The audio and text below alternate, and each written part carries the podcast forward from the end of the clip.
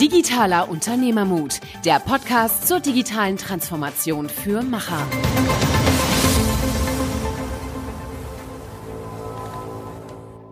Hallo und herzlich willkommen zu einer neuen Episode Digitaler Unternehmermut mit Niklas und Michael. Und heute sprechen wir mit Niklas himself. Es geht heute um Einblicke in die Generation Digitalisierung und wir haben dieses Thema schon sehr, sehr oft diskutiert und äh, versucht, uns einen Reim drauf zu machen, wie eine äh, jüngere Generation bestimmte Dinge sieht versus eine etwas erfahrenere Generation und daraus ergeben sich einfach sehr gute ähm, Diskussionen und das wollten wir heute einfach in dem Podcast mal vertiefen. Genau, ich freue mich drauf. Ich auch und ähm, ich fange mal an, ich lege einfach mal vor, ähm, was, was denkst du denn sind die Hauptunterschiede, wenn wir mal dieses Klischee von Gen Y und Gen Z nehmen würden und sagen, das sind jetzt sehr junge Leute, äh, wenn wir es mal eingrenzen wollen, was Menschen so, ich sag mal, jünger als 27 Jahre, äh, wenn man generös ist und sagt, ähm, was sind das für Menschen und Anforderungen versus Menschen, die jetzt eher etabliert sind? Und wir haben extra gesagt, das ist nicht unbedingt ein Altersthema, aber hat sicherlich damit zu tun. Und erfahrene Mitarbeiter, wie würdest du das beschreiben? Mhm. Also ich glaube, es gibt echt verschiedenste Dimensionen, die man sich da anschauen kann. Ich versuche jetzt mal so die Sachen, die mir direkt in den Kopf gekommen sind, ähm, mal zu präsentieren. Also ich glaube, zum einen ist es so, dass, und das war ja damals auch einer der Gründe, warum Gen Y überhaupt diesen Namen bekommen hat, ne, dieser Drang nach was Größerem, ne, dieses Why, warum sind wir hier, warum lebe ich, so dieses erfüllen, also diese Erfüllung suchen zu wollen. Und das auch vor allem, glaube ich, schon in der Arbeit, weil ähm, also zumindest bei mir ist das sehr stark so, weil ich mir immer denke, ich verbringe so viel Zeit auf der Arbeit, ich will wirklich was machen, wo ich zu 100 Prozent hinterstehe und äh, wo ich mich auch wirklich 100 Prozent drin widerspiegeln kann und das soll auch was sein, was ähm, ja, was mehr ist als nur ein Job, der mir Geld bringt, sage ich jetzt mal. Und ich glaube, das ist schon ein fundamentaler Unterschied, weil ähm, ich meine, mit meinem Hintergrund, ich bin auch auf einem Bauernhof aufgewachsen mit meinen Eltern ähm, zusammen und die sind natürlich ganz anders aufgewachsen. Da war wirklich, ja, von Anfang an auch als Kind schon immer sehr stark mitarbeiten auf dem Hof. Da ging es wirklich darum, dass alle äh, genug zu essen haben, dass alle irgendwie abgesichert sind und ähm, da, da gab es ja, da gab's diese Frage gar nicht. Das gab auch, glaube ich, gar keinen Raum dafür. Und ich glaube, unsere Generation in vielen Fällen ist halt viel freier, weil, also in den, ich kenne eigentlich kaum Fälle, vielleicht ist es auch so ein bisschen natürlich das Umfeld, das haben wir auch nicht vergessen, vielleicht gibt es das definitiv in Deutschland, aber ich musste mir nie Gedanken darum machen, ob ich irgendwas, äh, ähm, ja, das irgendwie nicht weitergeht oder dass, dass man nicht genug zu essen auf dem Tisch ist und so weiter und so fort. Sogar im Gegenteil, es lebt ja eigentlich eher im Überfluss und auch im Überfluss an Sachen, die man machen kann. Und ich glaube, das ermöglicht überhaupt erst, dass man sich da so viel Gedanken drum machen kann. Mhm. Und das ist bei mir definitiv der Fall dann so gewesen, dass ich eigentlich, da kann man fast schon so ein bisschen wie bei Maslows Pyramide, ne, dass man so mehr Sachen einfach abgesichert sind. Ähm, glaube ich, macht man sich ja immer mehr Gedanken darum. Und ähm, bei mir ist es halt ganz stark, dass ich mich sogar da ein bisschen gegen strebe, wenn man das dann halt hört, äh, öfter mal auch von der älteren Generation dann entgegengebracht, so, ja, aber ist doch gut, du hast doch erstmal einen super Job, so, warum machst du denn überhaupt Gedanken, ob du noch irgendwas anderes machen willst? Und in dem Sinne so, ähm, da, da ist ja fast schon diese ein bisschen so eine Trotzreaktion, dass man sagt, nein, das, darum geht's doch nicht. Da geht's doch nicht darum, dass ich, ich mache mir nicht Sorgen, dass ich nicht irgendwie einen Job finde, wo ich arbeiten kann. So, da mache ich mir gar keine Sorgen drum. Ne? Und, sondern es geht ja vielmehr darum, ist das wirklich was, wo ich, wo ich dahinter stehe. Ne? Ja, aber das stimmt schon wahrscheinlich, dass der, ich sag mal, die, die kommerzielle Grundlage schon ein wichtiges Thema ist, dass man sich auch erlauben kann, ich sag mal, diese ja. Fragen zu stellen. Jetzt ist so, dass man ähm, in, in deiner Generation, glaube ich, einfach viel mehr Möglichkeiten auch hat, weil ähm, es Vollbeschäftigung gibt, es einfach ähm, auch kommerzielle Rahmenbedingungen gibt, die dem, ich sag mal, positiv gegenüberstehen. Aber das ist genau so ein bisschen der, ähm, ich sag mal, die Erkenntnis, die ich getroffen habe, ist, dass man, wenn man ich sag mal, gezwungen ist, was zu tun oder wenn man sich genötigt fühlt, was zu tun, weil man zum Beispiel eben halt eine gewisse Sicherheit braucht, macht man sich weniger Gedanken. Und äh, mir kommt sehr oft vor, dass in der Generation ähm, sehr viel abgewogen wird und sehr viel gehadert wird ähm, mit, mit Möglichkeiten, also nicht mit, mit Problemen, sondern eher mit Möglichkeiten. Und dass manchmal die Entscheidungsfindung fast schon in den Hintergrund tritt, weil einfach so viele Möglichkeiten äh, vorhanden sind. Wie siehst du das? Ja, also kann ich auch, glaube ich, sehr stark mit bestätigen oder ich weiß selber, dass es bei mir oft so der Fall ist. Ähm, es gibt ja, wie du schon gesagt hast, es gibt einfach so viele Möglichkeiten und man verliert sich halt auch oft mal da drin, dass man dann immer versucht, so, ja, gibt es da nicht doch noch irgendwas, was vielleicht noch besser anders ist, äh, dieser permanente Einfluss von, ähm, ja, gerade über digitale Kanäle, dass man permanent irgendwie neue Impulse bekommt und hin und her gerissen ist, ah, das hört sich super an, das ist auch super interessant. Ich meine, in unserer Generation ist es ja auch nicht unüblich, dass man vielleicht mal zwei, drei Studiengänge mal gemacht hat, angefangen hat, vielleicht gewechselt. Das bei mir jetzt nicht der, der Fall gewesen und ähm, ich meine, das, was ich halt so ein bisschen schwierig finde, ist, ähm, und ich glaube, das haben auch viele in der Generation. Man hat zwar diesen starken Drang, so, das hört man ja voll oft so bei uns, ja, ich will, I want to have an impact mhm. uh, on the world. So, das ist ja auch so einer der Slogans, der dann teilweise schon ein bisschen verspottet wird, ähm, weil natürlich das einfach eine Vision oder ein Wunsch, ein Traum, Verlangen ist, der enorm groß ist und rein faktisch kann der natürlich nicht von jedem so ausgelebt werden, beziehungsweise man muss vielleicht selber dann für sich immer mehr rausarbeiten und rausfinden, was das denn wirklich bedeutet, einen Impact zu haben. Und dass es vielleicht nicht äh, für jeden bedeutet, dass er irgendwas macht, was, äh, wo er mehrere tausend Leute unter sich hat oder irgendwie ein Startup hat, was global ist oder in der Politik ganz oben mitmischt. Also ich glaube, das ist so zumindest in meinem Vorstellungen oft so die, ähm, die Erwartungshaltung so von den von, von meiner Generation, so von den Leuten, die ich mhm. so zumindest erkenne, dass man immer ja, ach so, du machst das und das, okay, du willst dann aber auch da ganz, ganz oben mitmischen und so. Und ich glaube, dieses Verlangen, was früher vielleicht ein bisschen stärker war, so ich mache einen Job, ich habe eine Ausbildung und ich weiß, dass ich hier wahrscheinlich 40 Jahre sicher in dem Feld, also nicht, sag mal nicht mal nur in der einen Firma, aber in dem Feld arbeiten kann und ich genug Geld verdiene, das irgendwie gibt's glaube ich, gefühlt nicht mehr so oft. Also habe ich zumindest oft nicht so wahrgenommen. Ja, vielleicht, vielleicht denkt man nicht so drüber nach. Äh, vielleicht kommt das ja auch mal wieder. Es kann auch sein, dass sich sowas äh, mal wieder mal wieder gut anfühlt, ähm, weil ich meine, du hast es vorhin gesagt, ähm, ein Purpose, ähm, der muss ja nicht unbedingt weggehen. Ein Purpose kann ja da bleiben, kann sich verändern. Aber ähm, ich fand auch, dass äh, viele äh, in, einer, in einer gewissen Zeit, speziell so in den letzten äh, fünf Jahren, so äh, wollte jeder so ein Mark Zuckerberg, so ein kleiner Mark mhm. Zuckerberg mhm. werden und alles drunter war irgendwie ähm, ja, marginal. Ähm, ja. Aber ich fand, du hast es schön gesagt, ähm, das hat ja nicht unbedingt was mit Erfüllung zu tun, sondern eine Erfüllung ist wirklich was, das geht beyond. Also das ist nicht äh, der, kommerzielle Erfolg, der allein im Vordergrund steht, sondern der, das ist ja wesentlich umfangreicher. Und ich fand das zum Beispiel ein Punkt, ähm, da habe ich mich als junger Mensch sehr wenig mit auseinandergesetzt, dass man sagt, man will erfüllt sein. Vielleicht, wie gesagt, weil man es nicht unbedingt äh, konnte äh, oder weil es zwingendere Gründe gab. Aber am Ende des Tages, ich finde es äh, ja ein sehr gutes Attribut, dass man sagt, man will was verändern. Man sieht es ja mit diesen Friday, Fridays for Future zum Beispiel, ist schon wieder die nächste Generation. Aber ähm, wie man sich Gedanken macht, ähm, ich bin sehr gespannt, äh, wenn diese Generation ins Berufsleben kommt, ähm, ob das nochmal eine Steigerung des Ganzen ist, weil äh, das, glaube ich, ist schon ein sehr wichtiges Attribut, dass man sagt, hey, wir müssen wieder mehr an, an das große Ganze denken. Man kann nicht so, äh, ich sag mal, individuell auf sich selber gucken. Man kann nicht den Fußabdruck, den, den ökologischen und ökonomischen so isoliert äh, für sich betrachten. Wie siehst du das? Ist das, ist das was? Also äh, auf der einen Seite das Streben nach mehr, auf der anderen Seite das Erfüllen und dieses, äh, ich sag mal, Gesamtdenken? Ich glaube, ein Riesenthema ist bei, ähm, wenn man über Erfüllung spricht, dass du eine Erwartungshaltung hast, die vielleicht einfach enorm hoch ist. Und wenn du es dann nicht erreichst, kann natürlich Enttäuschung eintreffen. Und ich glaube, das ist halt bei uns wirklich der Fall. Also ich glaube, das ist auch ein Mechanismus, der ein Stück weit durch Social Media auch äh, noch unterstützt wird. Weil ähm, da gibt es einen sehr schönen Artikel, den wir, glaube ich, verlinken sollten, von Tim Urban, der heißt ähm, Why Gen Y is Always Unhappy. Und es geht natürlich darum, dass jeder Instagram ist ja eigentlich zurzeit so der größte Social Media Kanal in unserer Generation, würde ich sagen. Und da wird halt von jedem das absolute Highlight Reel zusammengestellt, äh, wo wirklich jeder nur die absolut coolsten Sachen postet und man sieht eigentlich nur permanent Bilder aus dem Urlaub, von Festivals, von irgendwelchen Konferenzen. Also da wird natürlich einfach geschaut, dass man so das Beste zeigt. Und wenn man das dann permanent sieht von all seinen Freunden, ähm, dann denkt man immer so, oh, man selber so äh, ist, ist hinten dran oder ich erlebe ja gar nicht so viel Cooles.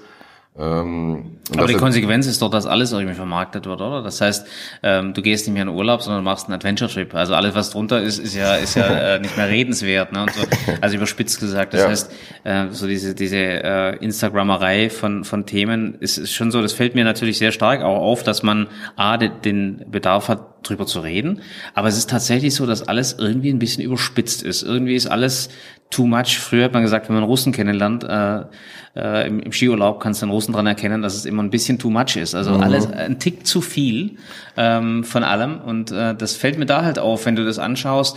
Das echte Leben ist so ja eigentlich nicht. Ja, ne? Und äh, ich glaube, da muss man äh, vielleicht auch dann kritisch hinterfragen. Und ich weiß nicht, ob man sich, wie man sich dem entziehen kann.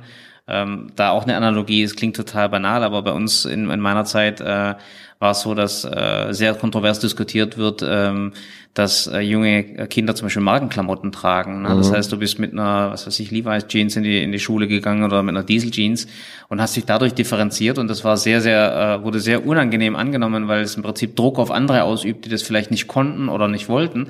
Ähm, und das war so ein kleiner Vorläufer, ich sag mal, von dem, was, äh, was wir heute in, in, in maximaler Form mhm. äh, um uns herum haben, dieses Vermarkten von sich selbst. Ja, also ich glaube, also das ist definitiv ein Problem, glaube ich, weil ich glaube, es erzeugt auch einfach, wie gesagt, es erzeugt diese enorme Erwartungshaltung, die eigentlich kaum erfüllt werden kann.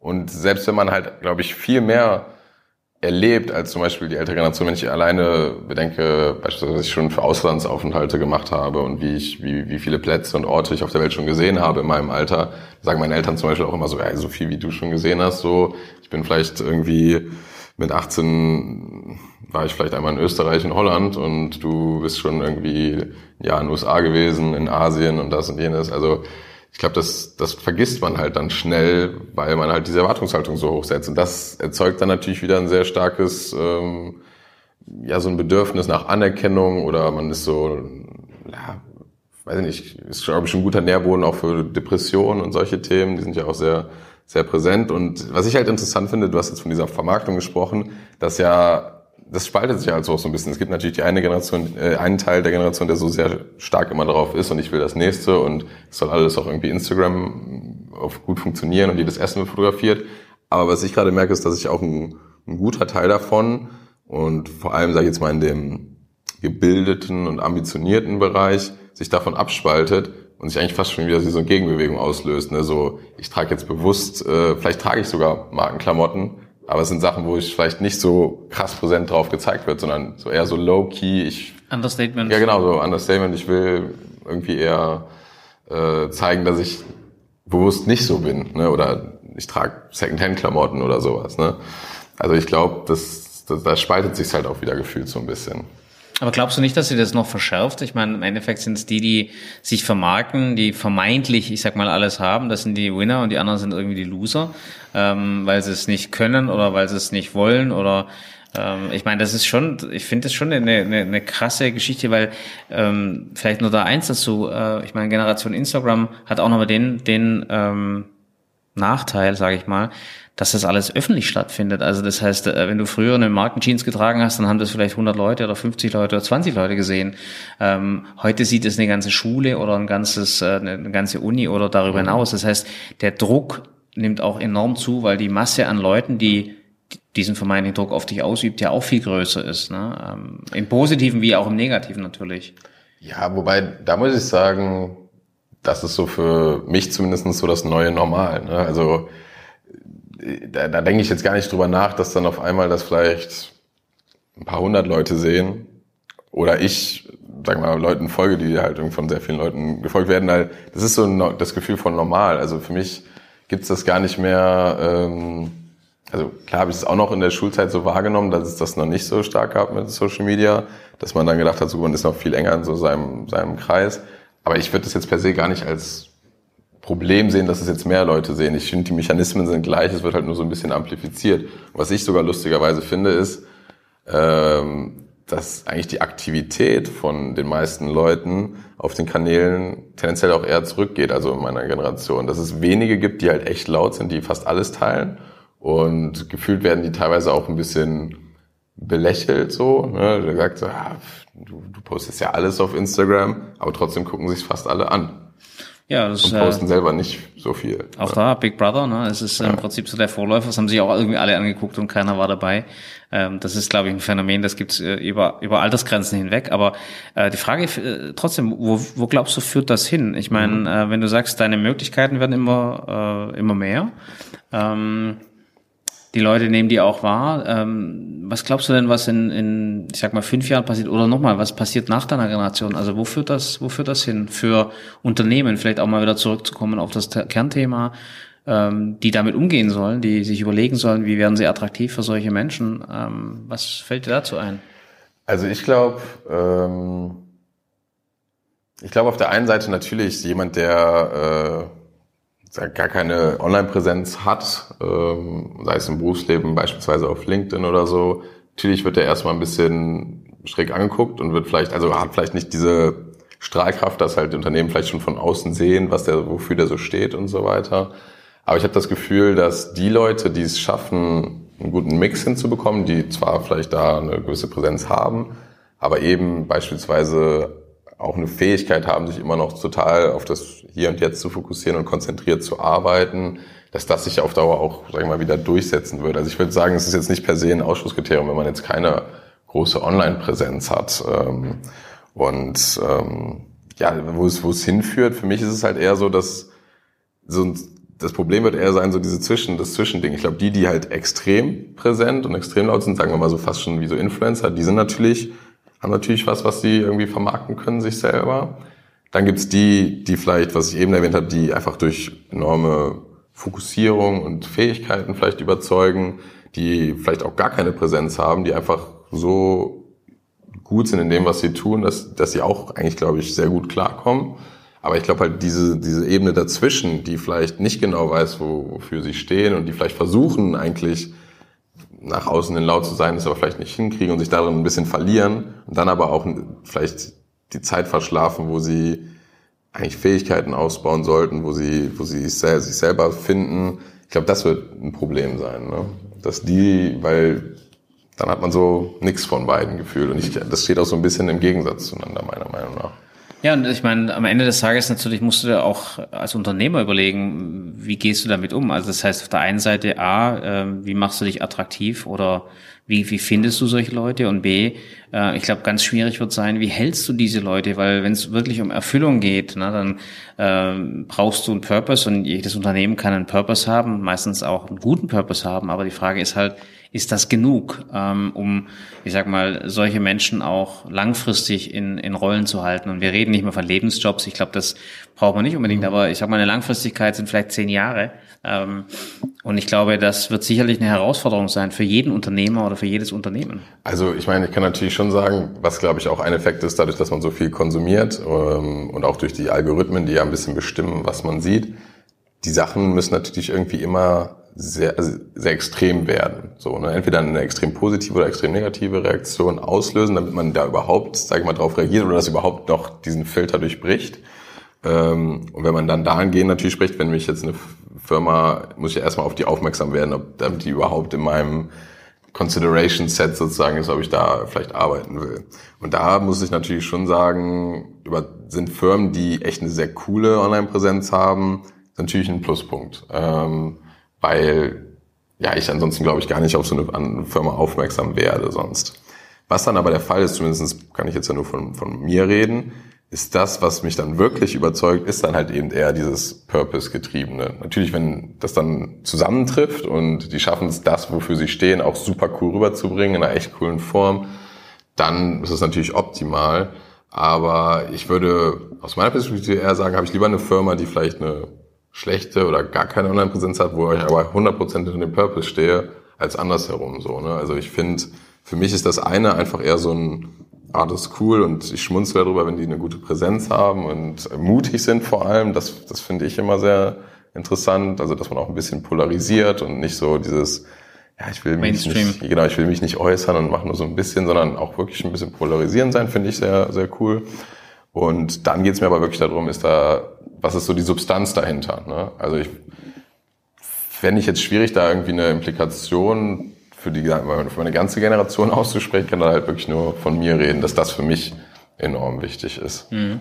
Na gut, wir haben ja auch, wir haben ja auch viele Mitarbeiter, die ich sag mal, zwischen 20 und 30 äh, Jahren alt sind. Und ich meine, da kann man ja schon ein Stück weit zumindest ähm, Analogien sehen. Also ich meine, jeder Mensch ist unterschiedlich, aber ich glaube schon, dass das Thema ähm, Coolness-Faktor schon wichtig ist. Also man, man sieht es auch, also du musst dir nochmal anschauen, was wird über dich als Firma gepostet.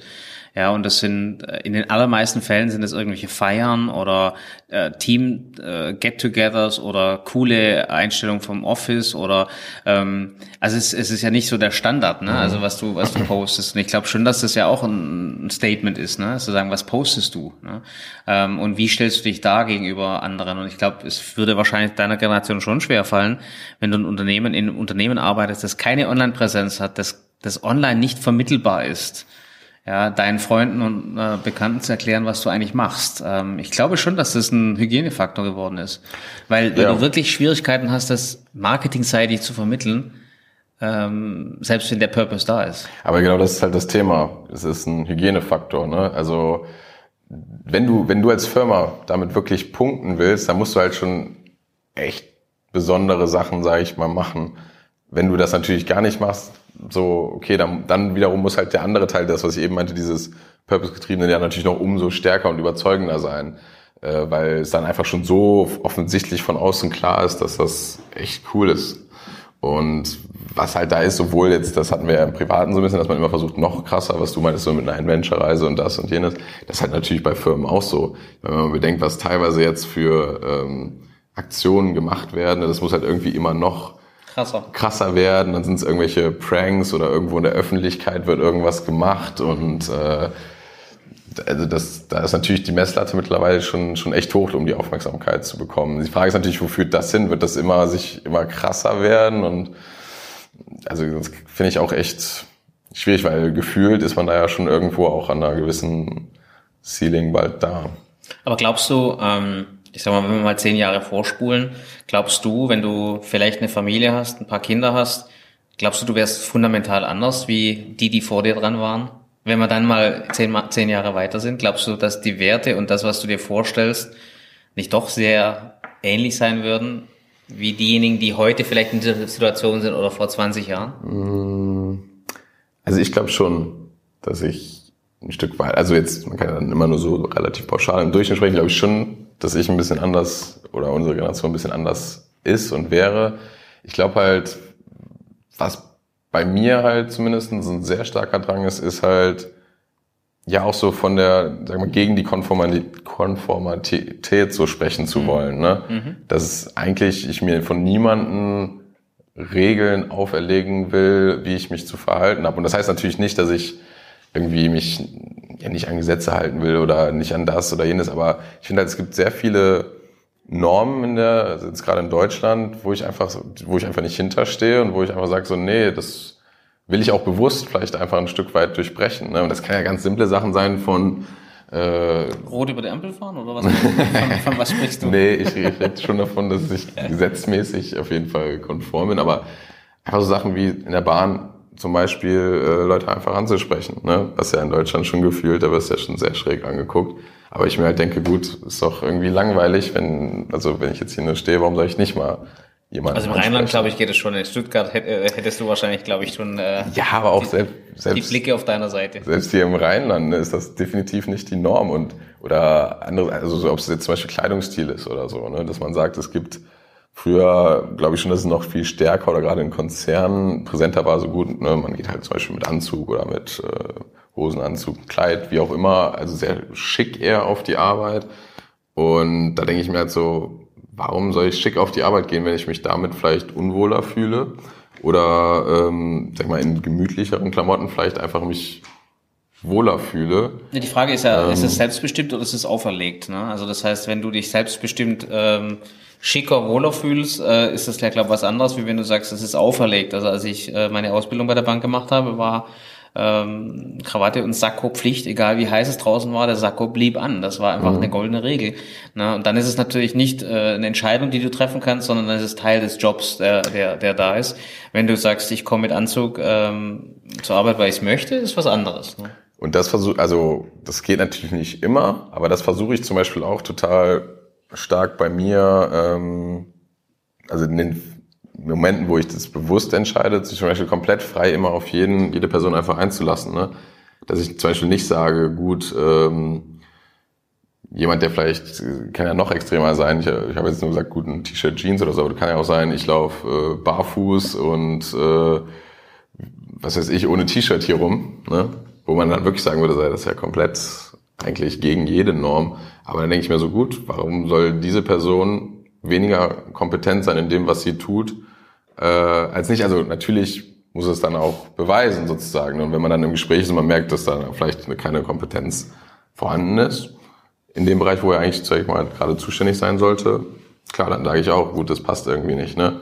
Na gut, aber das ist ja nicht nur Kompetenz in der Sache, sondern es ist ja auch eine gewisse Sozialkompetenz. Also sprich, ähm, wenn du jetzt zum Beispiel hier Publikumsverkehr hast, du hast, äh, ich sag mal, etablierte Kunden, die hierher kommen, dann ist es ein Stück weit natürlich auch eine Sozialkompetenz zu sehen, was machst du eben vielleicht nicht, ne? Weil ich meine, da bist du einfach dann halt nicht Individuum, sondern du bist Teil eines Systems. Ne? Mhm. Und ich meine, ich glaube, das ist schon was, wo man sagt, man ähm, Normen brechen gerade, Normen weichen total auf. Äh, ich glaube, äh, es sind nicht mehr diese Dinge, meine, muss man sagen, das ist ja schon in meiner Generation, äh, wenn du es vergleichst, in jeder Generation sind Normen quasi aufgebrochen worden, äh, und zwar enorm. Ich würde sagen, da hat jede Generation profitiert. Ähm, aber ich glaube trotzdem, dass eine gewisse Sozialkompetenz dazugehört. Und ich finde die Leute ähm, am, am cleversten, am besten, die eine Sozialkompetenz haben, Dinge aufnehmen, eine Empathie haben, ähm, auf andere auch schauen, weil du allein als, als Teil im Ökosystem äh, bist trotzdem Teil des Ökosystems. Und ich finde das einfach clever. Ich finde das nicht äh, äh individuell, sondern ich finde es clever. Ich finde es äh, den anderen gegenüber auch respektvoll, wenn man das, wenn man das macht. Aber trotzdem du selbst sein können. Und ich glaube, dass sich das nicht widerspricht. Und ich glaube, dass moderne Unternehmen und das ist echt eine Herausforderung, das zulassen können müssen. Und ich glaube, das ist ein Problem, wenn du wirklich mehr Generationen Unternehmen bist, wo du sehr viele, ich sag mal zumindest mal drei Generationen ähm, von, von Normen äh, im Unternehmen hast. Ähm, das wirklich auch hinzukriegen, dass es trotzdem für alle in irgendeiner Form äh, verständlich ist. Also wir haben jetzt zum Beispiel ein Unternehmen, äh, das hat jetzt äh, sich entschieden, äh, ist ein Traditionsunternehmen, die Duzkultur einzuführen. Und da haben sich doch viele Leute einfach total unkomfortabel gefühlt mhm. ähm, im Unternehmen. Das muss man einfach respektieren. So, jetzt, was machst du jetzt? Ne? Machst du jetzt eine Dudeskultur, weil ein Großteil der äh, Leute sagt, passt doch, und die Jungen sowieso. Ne? Aber die Älteren sich damit gar nicht komfortabel fühlen. Das finde ich zum Beispiel ein echt schwieriges Problem. Ja, ähm, aber das trifft zum Beispiel so relativ nochmal, um das nochmal ein bisschen klarzustellen. Ich will Normen auf jeden Fall, sage ich mal, durchbrechen. Aber natürlich auch immer nur da, bis dahin, wo ich niemand anderen, ähm, sage ich jetzt mal, dadurch angreife oder so. Ne? Und das ist natürlich jetzt wieder eine schwierige Definition, aber für mich zum Beispiel, ich, ich würde die Definition treffen, was du auf der Arbeit anziehst, wenn, das, wenn ich es entscheiden könnte, dann sollst du einfach das anziehen, was du willst, mehr oder weniger. Also wirklich, weil das ist für mich was, das ist eine Entscheidung, die die Person selber trifft. Und da, da muss dann auch jeder die Toleranz haben, das meiner Meinung nach zu akzeptieren. Wenn es natürlich dann gewisse, äh, so Situationen, wie du jetzt sagst, es kommt ein Kunde oder so und da ist vielleicht eine gewisse Erwartungshaltung da, kann man ja auch wiederum gucken, wie man es halt auslegt. Ne? Man muss natürlich dann nicht übertreiben, aber man kann ja trotzdem sagen, gut, wenn das Setting jetzt so ist, alle sind im Anzug da, ah, das finde ich jetzt selber übertrieben, ich gehe vielleicht in Jeans und Hemd und aber ne, es ist halt, man pusht es vielleicht, aber man muss ja nicht direkt dann total übertreiben. So. Und was du jetzt gesagt hast, zum Beispiel mit sie und du, da, und, und da hast du was gesagt, wo ich mich wirklich zu 100% mit identifizieren kann. Ich will mich halt nicht verstellen müssen auf der Arbeit. Ne? Und ich glaube, das ist auch nochmal ein Unterschied. Ich glaube schon, dass früher es eine viel stärkere Trennung gab zwischen, das ist jetzt Arbeit, das ist formal, versus das ist mein Privatleben. Und ich, da habe ich halt schon den Anspruch, dass das eigentlich eins ist. Also, mhm. dass ich ähm, ja einfach so, wie ich sein will und sein, also so wie ich bin, so will ich einfach in jeder Lebenssituation sein. So will ich privat sein, so will ich aber auch auf der Arbeit sein. Zum Beispiel, wenn das mein Ding ist, ähm, einfach auch ein bisschen mal lustig zu sein, einen lockeren Spruch zu machen, dann könnte ich mir gar nicht vorstellen, in einem Arbeitssetting zu arbeiten, wo das einfach gar nicht geduldet wird.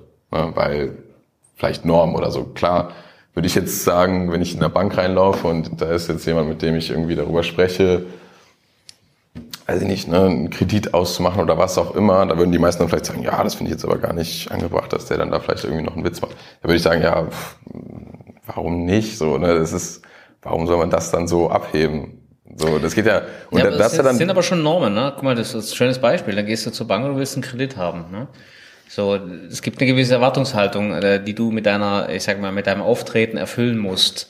Ne? Und da kannst du jetzt sagen, das setzt mich drüber hinweg, ne? weil, weil ich bin ich, oder du sagst halt, nee, pass auf, äh, ähm, ich will ja was von denen, jetzt zum Beispiel äh, bei der Bank, und ich will, dass die mich als seriös einstufen. Ne? Und ich glaube schon, dass das was ist, wo eine gewisse Norm da ist.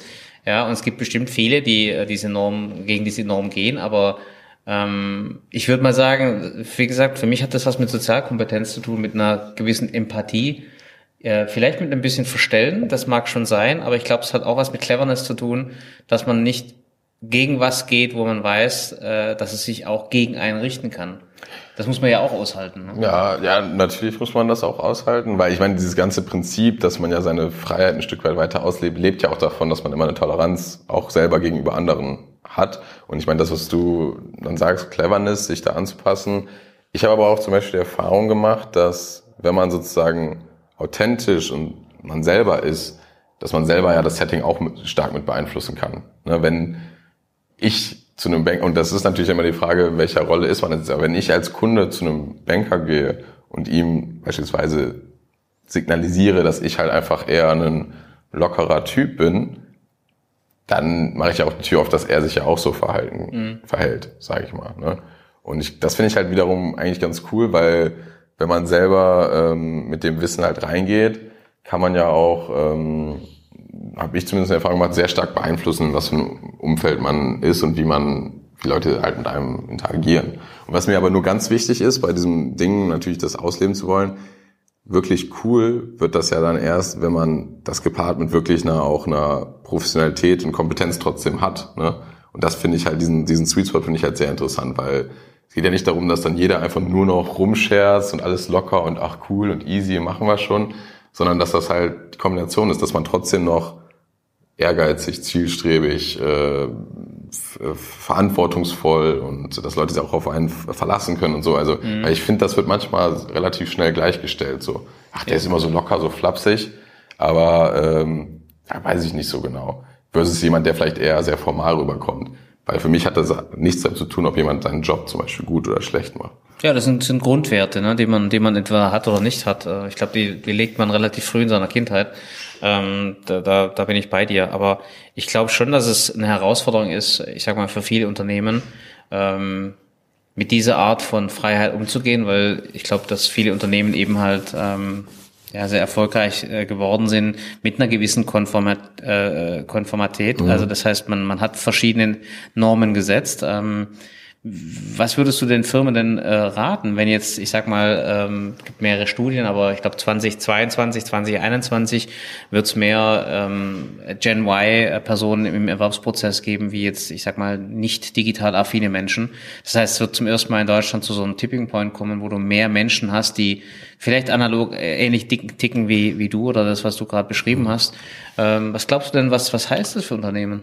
Also ich glaube halt, dass Unternehmen wirklich sich definitiv damit beschäftigen müssen. Ich glaube halt, was eine Option sein kann, ist, dass man irgendwie wirklich versucht, parallel in, in vielleicht gewissen Teilbereichen ähm, mehr Freiheitsgrade zu geben und eigentlich wie, wie so eine Trennung vielleicht entsteht zwischen dem Kerngeschäft und, und, und sage ich mal, einem gewissen experimentierfreudigeren Neugeschäft. Ähm, und dann muss man halt die Leute identifizieren, die, sagen wir mal, diese Brücken dazwischen bauen können, weil es ist ja auch nicht so, dass alle in einer der Anführungsstrichen älteren Generationen auch gleich sind. Da gibt's ja auch Leute, die deutlich offener noch bei so Themen sind und die muss man, glaube ich, identifizieren und dann mit den jüngeren Leuten zusammenbringen. Aber ich glaube halt, dass so eine komplette Integration dieser zwei Welten für viele Unternehmen, glaube ich, nicht möglich sein wird, weil, ja, ich meine, ich kann da nur von meiner eigenen Erfahrung sprechen, hat auch einen Werkstudentenjob im, im Mittelstand vorher. Und da habe ich einfach die Erfahrung gemacht, dass das nicht vereinbar war mit dem, was ich mir halt vorstelle. So.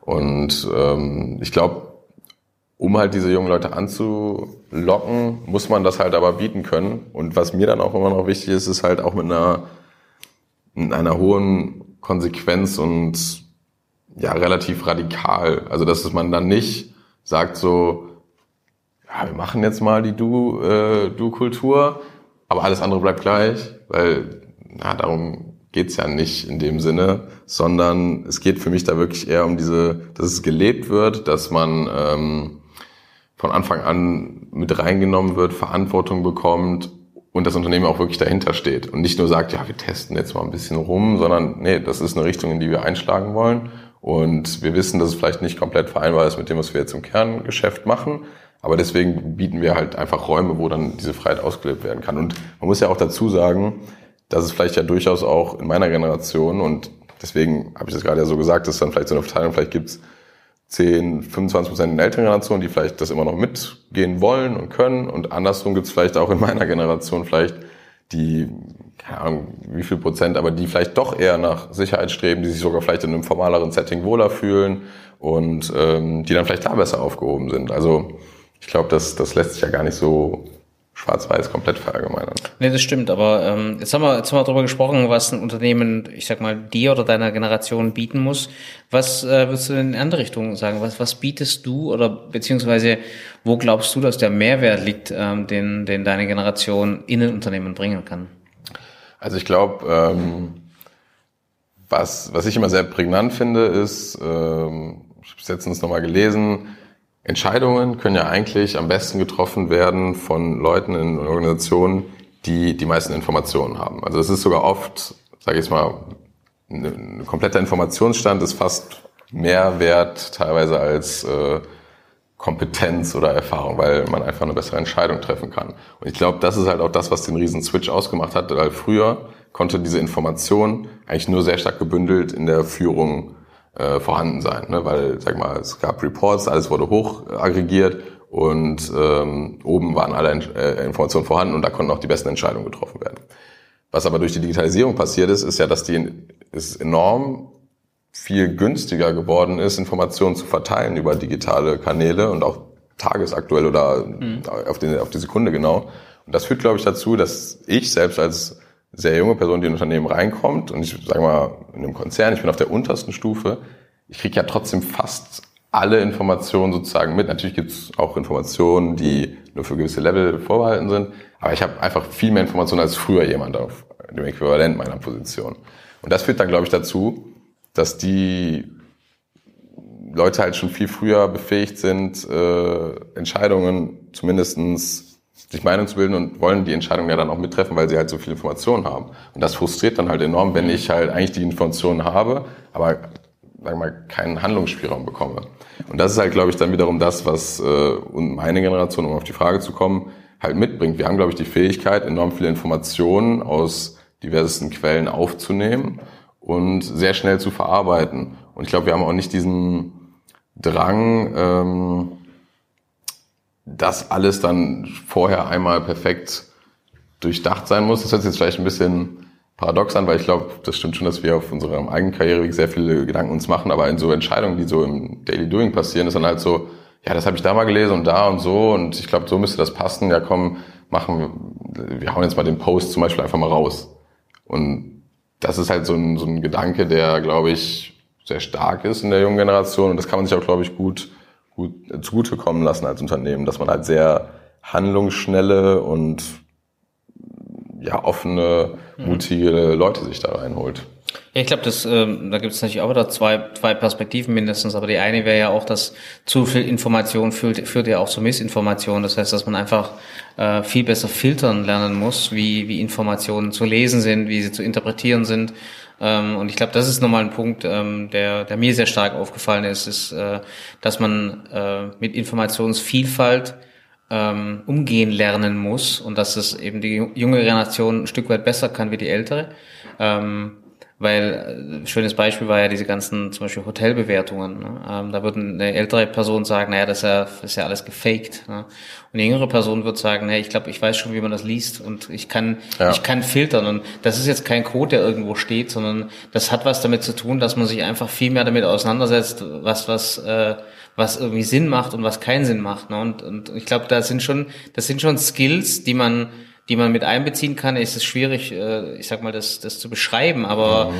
ähm, ich sag mal, das ist nicht alles für bare Münze, das weiß auch ein Mensch, aber genau das heißt, du musst eine andere Skill entwickeln, wie du, ich sag mal, die Story hinter der Story oder die Wahrheit hinter der äh, vermeintlichen Wahrheit liest, mhm. Fake News sortierst etc. Das muss man lernen. Und ich glaube, das verpassen auch viele, dass man eben das nicht mehr für bare Münze nimmt, weil früher war es so, du hast die Tagesschau angeschaut, du hast die Frankfurter Allgemeine gelesen etc. Das war die Wahrheit. Nicht sagen, das kann heute auch noch die Wahrheit sein, aber es ist eine der Wahrheiten, ja, von vielen, die auf dich einprasseln. Und du musst dir selber deine Wahrheit, äh, ich sag mal, zusammenfiltern. Und das ist echt eine Herausforderung in so einem Zeitalter wie heute. Ob das im Unternehmen ist oder ob das Weltpolitik ist oder was auch immer. Ja, also da bin ich, ja, ich glaube, das ist wirklich, ich habe auch gerade überlegt, ob man das vernünftig beschreiben kann, aber es sind halt wirklich kleine Details, die man dadurch, dass man so viel damit interagiert, einfach sehr intuitiv aufnimmt. Ne?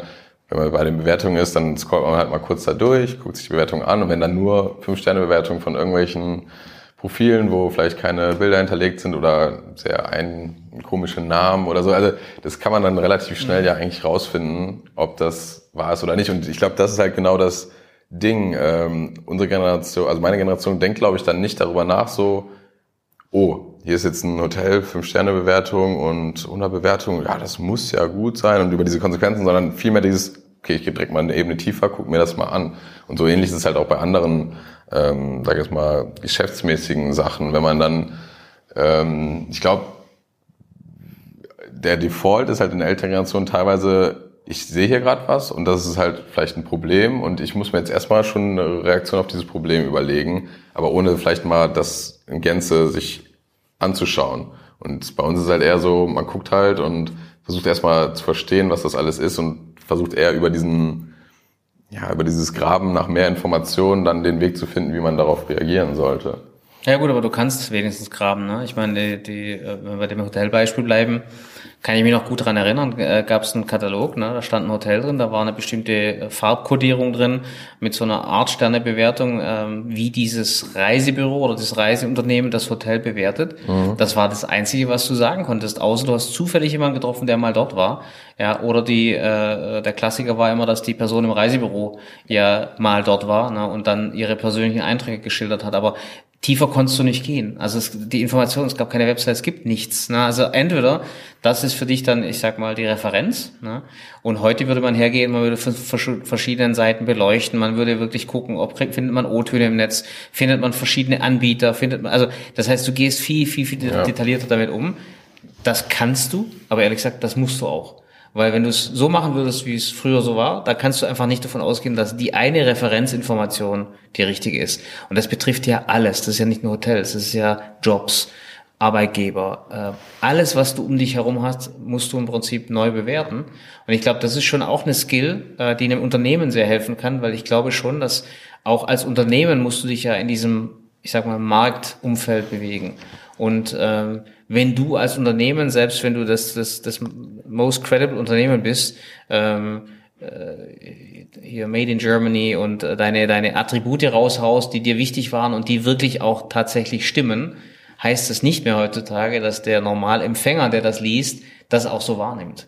Und ich glaube, das ist ein großer Mismatch, wo ein junger Mensch heute auch einem Unternehmen viel helfen kann, diese nicht geschriebenen Botschaften zu verstehen, dieses, dieses Bewerten und Filtern besser zu verstehen, weil ich glaube, das ist schon nochmal eine ganz andere Qualität äh, der Informationsfilterung und der Informationsverarbeitung, wie es ähm, 10, 15 Jahre, vor 10 bis 15 Jahren der Fall war. Ja, also definitiv. Und ähm, was da, glaube ich, halt auch noch hinzukommt, was mir dann direkt durch den Kopf geschossen ist, ich habe das Gefühl, auch unsere Generation, dadurch, dass man halt so viel konsumiert, haben auch enorm viele Ideen, was man halt machen könnte.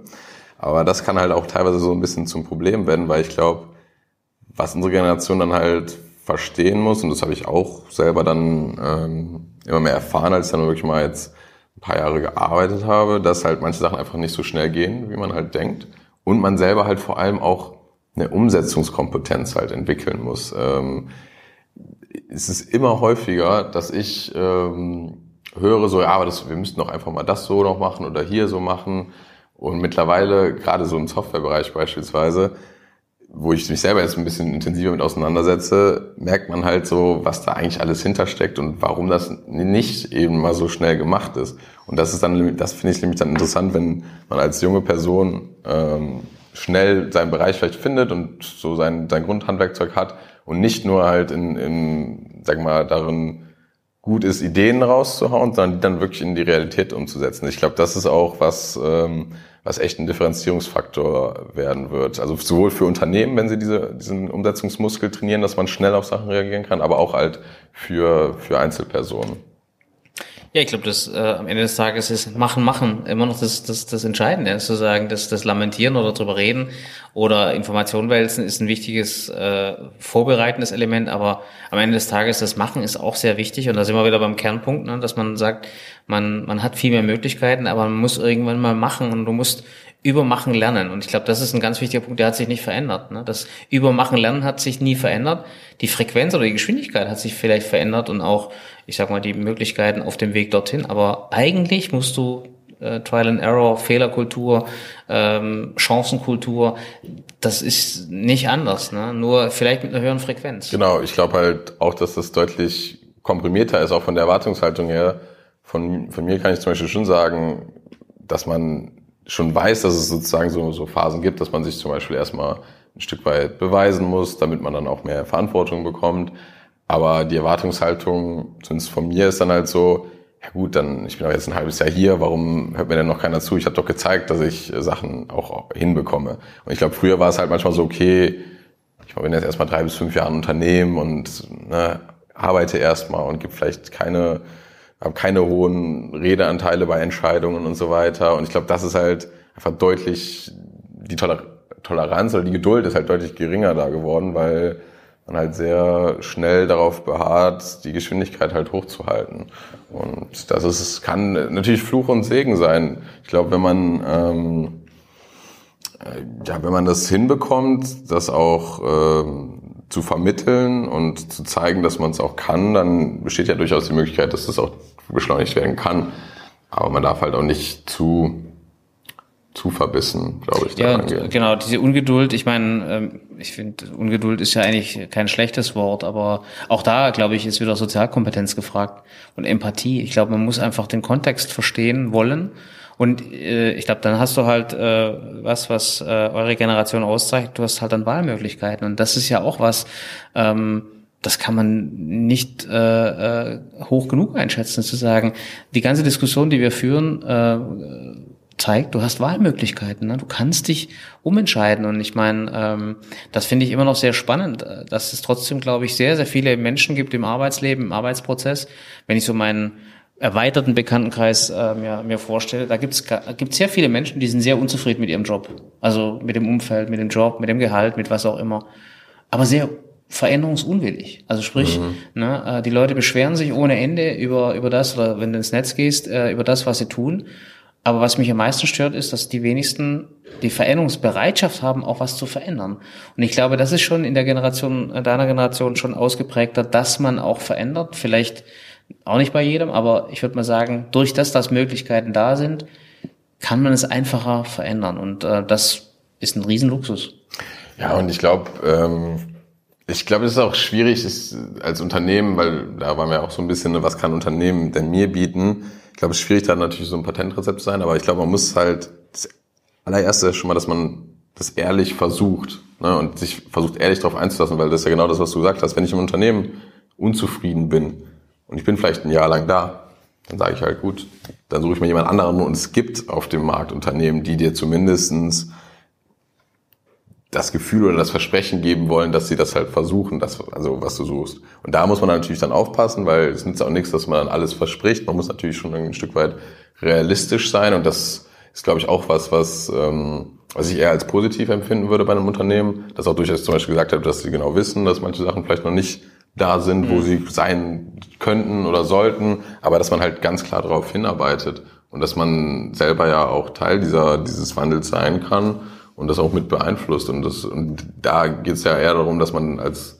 junges Talent auch das Vertrauen darauf hat, dass das Unternehmen das wirklich ernst meint. Ne? Mhm. Also ich glaube, dass das sehr, sehr spannend bleibt. Ähm jetzt haben wir ja auch immer äh, darüber gesprochen, wie man mit Digitalisierung umgeht. Ähm, wie würde ich sagen, äh, wie gehst du denn mit Digitalisierung um? Also das heißt, wie betrifft es dich in deinem Alltagsleben? Wie schützt du dich vor Falschaussagen, Fake News? Ähm, wie stellst du sicher, dass du ein Leben hast, das nicht nur in Bits und Bytes ähm, besteht, sondern halt auch ein echtes Leben ist? Also ich muss sagen, ich glaube, was halt auch eine, eine Fähigkeit ist, die unsere Generation hat. Ich glaube, wir können halt relativ schnell uns auf Sachen einlassen, aber auch, glaube ich, schnell wieder mal einen Wandel anstoßen. Und bei mir war es so, als, weil ich bin ja eigentlich genau dann aufgewachsen, als Social Media immer mehr wurde. Also das heißt, in meiner wirklichen Jugendkindheit gab es es halt ja noch nicht und da bin ich auch sehr froh drum. Ähm, und dann, als es kam, da habe ich mich erstmal wirklich Kopf zuerst da reingesprungen, mehr oder weniger, und habe wirklich einfach ja, bei jedem, bei jeder Plattform angemeldet und überall mal gucken und machen und tun. Und das fand ich auch eine sehr interessante Zeit und habe da auch extrem viel, sag mal, gelernt, jetzt auch inhaltlich so konsumiert. Und dann kam aber bei mir irgendwann der Punkt, und ich habe mich schon, was man aber sagen muss, ich habe zwar sehr viel konsumiert, aber sehr fokussiert in der Art und Weise. Das ist so meine Themenfelder, die mich interessiert haben. Ne? Startups, Digitalisierung, ähm, Social Media, Online-Marketing, solche Geschichten. Und dann habe ich irgendwann, hat dann dieser Punkt eingesetzt, dass ich gemerkt habe, okay, ein Großteil von dem, was du gerade konsumierst, hast du in irgendeiner Form schon mal gehört. So. Also es war so ein bisschen das Gefühl immer so, ah ja, okay, wieder das Thema, ah, okay, das. Und als, als mir das dann irgendwann bewusst geworden ist, dann habe ich halt auch ganz klar versucht, das wieder deutlich stärker zu reglementieren. Habe äh, deutlich weniger konsumiert wieder und der Trend hat bis jetzt eigentlich immer angehalten. Also ich bin jetzt auch gerade dabei, weil, da muss ich auch ehrlich zugeben, ich da gemerkt habe, dass ich einfach zu viel Zeit da verbringe. habe ich zum Beispiel jetzt Instagram wirklich gelöscht, äh, habe alle Benachrichtigungen für mich ausgeschaltet, weil ich halt gemerkt habe, ich will nicht, was mir enorm wichtig ist, ich will nicht reaktiv auf solchen Kanälen sein, sondern aktiv. Wenn ich aktiv mir das anschauen will, wenn ich aktiv nach was nach einem Thema suche, dann will ich es nutzen können, aber ich will halt nicht permanent getriggert werden, weil irgendwo jede zehn Minuten irgendeine Push-Nachricht kommt und ach, schau mal hier nochmal vorbei und der hat dein Bild geliked. Das hat mich halt, das fand ich halt eher ablenkend. Aber wenn ich sage, ich gehe bewusst zwei oder drei Mal am Tag auf so einen Kanal und guck mal, was los ist, dann finde ich das vollkommen in Ordnung. Das habe ich halt versucht zu etablieren für mich und ich versuche halt auch wirklich sehr bewusst Gegenpole halt zu setzen. Ne? Ob es ist ähm, Sport, ich, ich meditiere auch. Also, und das sind halt wirklich auch teilweise ganz klare, bewusste Entscheidungen. Nee, ich will mir wirklich auch Räume schaffen, wo ich nicht, meine, ist ja auch Standard geworden, dass man eigentlich mit dem Computer, zumindest in so diesen ähm, Wissensberufen, eigentlich den ganzen Tag am Computer sitzt. Ähm, und dann habe ich gesagt, nee, ich will wirklich auch bewusst, und das fängt zum Beispiel morgens schon bei mir an, ich versuche wirklich dann jeden Morgen mal, es muss nicht zwei Stunden sein, aber eine halbe Stunde Sport zu machen, ein bisschen äh, bewusst in den Tag starten. Und das hilft mir halt enorm, also auch strukturiert zu bleiben und oder auch auf der Arbeit. Ich habe gerade gesagt, man arbeitet die meiste Zeit mit dem Laptop, aber dass man sich dann auch mal für gewisse Formate auch bewusst entscheidet, nee, ich äh, mache jetzt ein Meeting mit zwei, drei Leuten und wir brainstormen und nutzen Post-its oder sind an einem Whiteboard, weil man eben sich halt wirklich auf das fokussiert, was man gerade macht und nicht abgelenkt ist. Also solche Themen, also vielleicht nochmal zusammenfassend, für mich gesagt ist halt, vor allem der bewusste Umgang damit und ähm, sich da halt selber drin zu schulen, dass man nicht so einfach wahllos davon getrieben wird, sondern dass man selber Zügel in der Hand mhm. hält. Jetzt bist du ja, ich sag mal, ein recht reflektierter Mensch und bist auch sehr informiert. Also ich weiß, dass du sehr viel Informationen konsumierst, Podcasts hörst, äh, Bücher liest. Ähm, was sind denn für dich, äh, ich sag mal, Inspirationsquellen, wirklich Hardcore-Informationsquellen, wo du sagst, da ziehst du wirklich so das meiste raus? Ne? Wie gesagt, du, du bist sehr belesen. Was würdest du sagen? Also bei mir, ich würde sagen, das sind schon irgendwie gefühlt so, wenn ich wirklich Wissen aufnehmen will, sind eigentlich drei, drei Kanäle und ich habe auch mal ich kenne diese Frage ja, habe ich auch mal Beispiele für jeden dieser Kanäle ein, ein konkretes Beispiel mitgebracht. Ich könnte definitiv deutlich mehr in jedem Bereich ähm, sag mal, noch nennen, aber wir haben ja auch mal eine Folge schon gemacht äh, nach, äh, vor der Sommerpause, wo wir sehr stark über unseren Konsum von Informationen gesprochen haben. Deswegen will ich da jetzt nicht zu breit werden. Aber das erste sind definitiv Bücher. Ich merke selber extrem, dass, ähm, dass ich das Gefühl habe, klar, man kann auch zehn Kurzartikel irgendwo auf LinkedIn lesen, aber meistens ist es dann doch, wenn man sich mal ein Buch, zwei, 300 Seiten liest, äh, ist da, bleibt da mehr hängen. Und äh, ein Buch, was mich da sehr stark beeinflusst hat, was ich nennen wollte, war äh, Lean Startup. Das ist halt ähm, ja wirklich einfach hat mich hat mich total geflasht zu dem Zeitpunkt, weil ich diese Methodik damals einfach noch gar nicht kannte und ich so überzeugt davon bin, dass das der richtige Weg ist. Ähm, also das ne, Trial and Error und mhm. immer so klein wie möglich anzufangen und es ist klar, das ist nichts, was es noch nie vorher gab, aber es ist da einfach sehr kompakt und sehr gut beschrieben. Also das heißt, Bücher sind das erste. Das zweite sind halt wirklich Podcasts. Ich höre sehr viel Podcasts. Ähm, da würde ich gerne Tim Ferriss Show wirklich nennen, als der Podcast, den ich sehr interessant finde.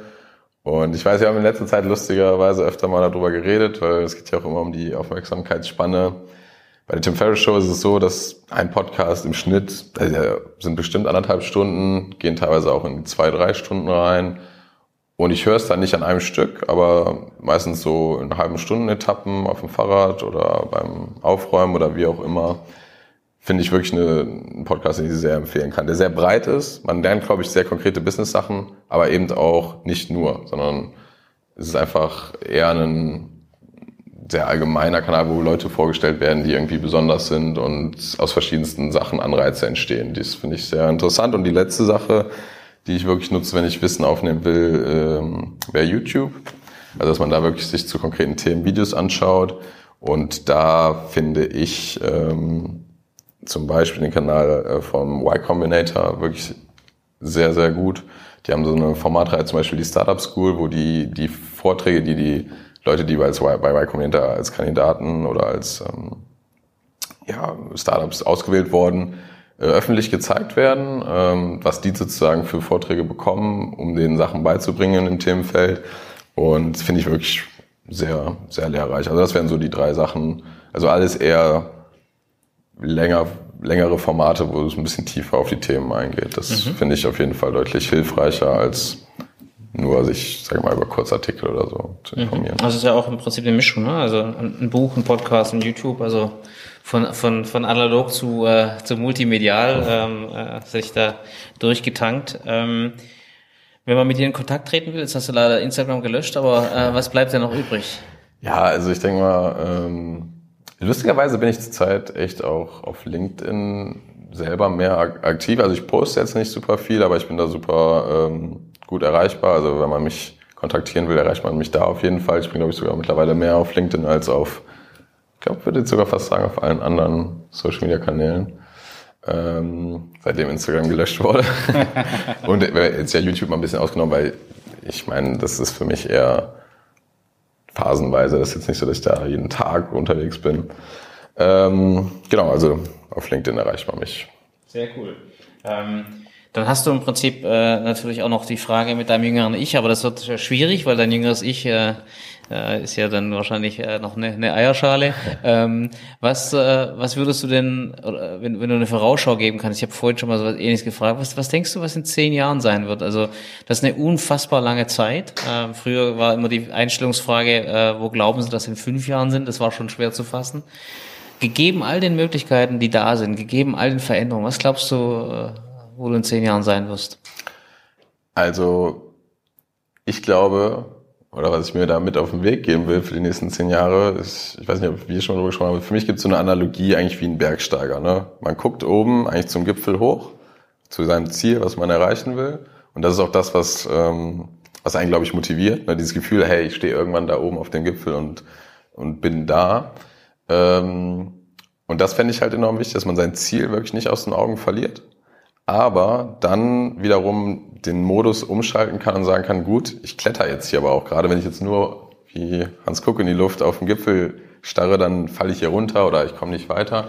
Dann halt den Modus zu haben, jetzt schaue ich mal wieder runter und wo mache ich jetzt die nächsten, wo setze ich jetzt meinen Fuß hin, wo setze ich meinen Arm hin, äh, wo greife ich den nächsten Stein und diese zwei Mechanismen, glaube ich, in einer guten Balance halten zu können. Ne? Dass man sagt, hey, ich gehe jetzt mal in eine intensive Arbeitsphase, jetzt kletter ich hier mal, aber dann wiederum halt nicht zu vergessen, auch mal wieder hochzuschauen und zu gucken, hey, wo, wo wollte ich denn eigentlich hin? Was war mein Ziel?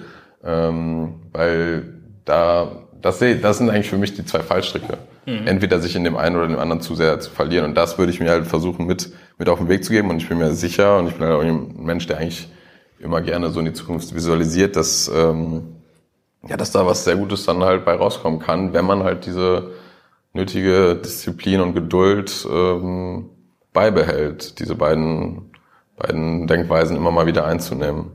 Das ist ja fast schon ein Schlusswort, aber äh, vielleicht tatsächlich, was würdest du denn deinen ähm, Artgenossen, wollte ich jetzt nicht sagen, aber deinen ähm, äh, Zeitgenossen mitgeben? Ähm, äh, vielleicht aus deiner, aus deiner Erfahrung, ähm, das klang ja schon so, ein bisschen Ziel nicht aus den Augen verlieren, äh, vielleicht auch äh, der Weg, das Ziel auch, auch genießen auf dem Weg dorthin.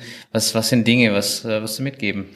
Also lustigerweise, äh, glaube ich, ist das halt echt sehr, sehr treffend, was ich da gerade gesagt habe. Ich glaube, tendenziell würde ich den meisten aber trotzdem eher sagen, dass sie dieses runterschauen und auch mal die, also in Anführungsstrichen die harte Arbeit oder auch die Disziplin investieren sollten, dahin zu kommen, was sie sich visualisieren. Weil ich glaube, dass schon viele, also ist natürlich immer sehr verallgemeinert, aber ich glaube, dass tendenziell eher Leute größere Träume und Visionen in unserer Generation haben und denen so ein bisschen dann auch die Guts oder so die Disziplin fehlt, das auch wirklich in die Tat umzusetzen. Deswegen würde ich eher da den Fokus drauf legen und sagen, ähm, behaltet die Träume auf jeden Fall bei, aber ähm, ja, habt auch, also ich glaube schon daran, dass alles, was wirklich gut und äh, nach Form groß ist oder so, halt wirklich auch viel Disziplin und ähm, benötigt. Also dass man da wirklich auch hintersteht und da die harte Arbeit halt reinsteckt.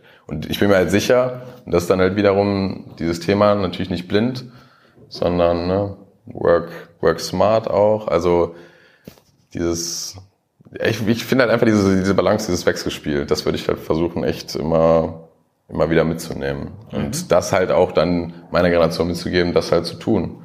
Ne? Ähm, nicht nur zu träumen, sondern auch zu machen. Schönes Schlusswort. Ähm, sehr interessante Einblicke in, in äh, dein Gedankengut und äh, ich, ich lerne ja auch jedes Mal äh, dazu. Deswegen äh, kann ich nur meinen Leidensgenossen äh, mitgeben, äh, das auch zu tun. Ähm, es sind immer zwei Seiten der Medaille und man kann immer voneinander lernen. Äh, und gerade jetzt in der Zeit, glaube ich, kann man und sollte man voneinander lernen, weil ich glaube, nur äh, gemeinschaftlich äh, geht der nächste Schritt, äh, den man gehen kann. Und äh, ja, freue mich auf den nächsten Schritt. Danke für die Zeit. Ja, finde ich nochmal richtig, was du gesagt hast. Ich habe ja auch das Gefühl, dass ich von der älteren Generation viel lerne. Das ist ja nicht so alles von sich alleine. Vielen Dank fürs Zuhören. Wir hoffen, dass äh, auch für euch einiges an spannenden Informationen und auch ein echter Mehrwert dabei war. Gerne gebt uns äh, eure Meinung zu den Themen, gebt uns Feedback auf allen Kanälen. Die sind äh, in den Shownotes wie immer verlinkt. Da findet ihr auch die relevantesten Infos von dieser Episode. Und dann freuen wir uns natürlich, wenn ihr nächste Woche wieder einschaltet. Vielen Dank.